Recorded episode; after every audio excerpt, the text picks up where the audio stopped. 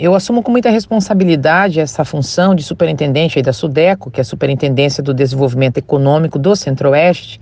e com foco é, em trabalhar pelo desenvolvimento econômico, sempre aliado com o desenvolvimento social, cultural, ambiental. E é assim que nós vamos fazer do Centro-Oeste, principalmente do Mato Grosso do Sul, um estado e uma região mais desenvolvida, provocando e trazendo mais qualidade de vida para as pessoas que vivem aqui, mais oportunidades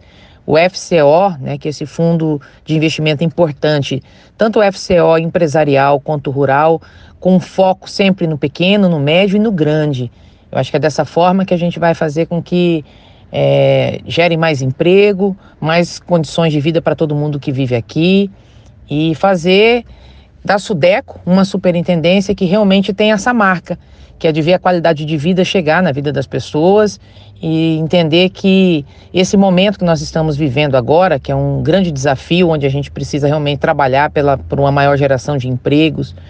trabalhar principalmente o Mato Grosso do Sul, o desenvolvimento econômico com a chegada da bioceânica, que vai estar passando por aqui nesse corredor no nosso estado e que vai precisar tanto de investimentos para que tenhamos também desenvolvimento social. Né? Eu acho que a Sudeco vai com certeza ser um, um instrumento muito importante nesse momento para o Mato Grosso do Sul e para todo o Centro-Oeste, para todo o Brasil.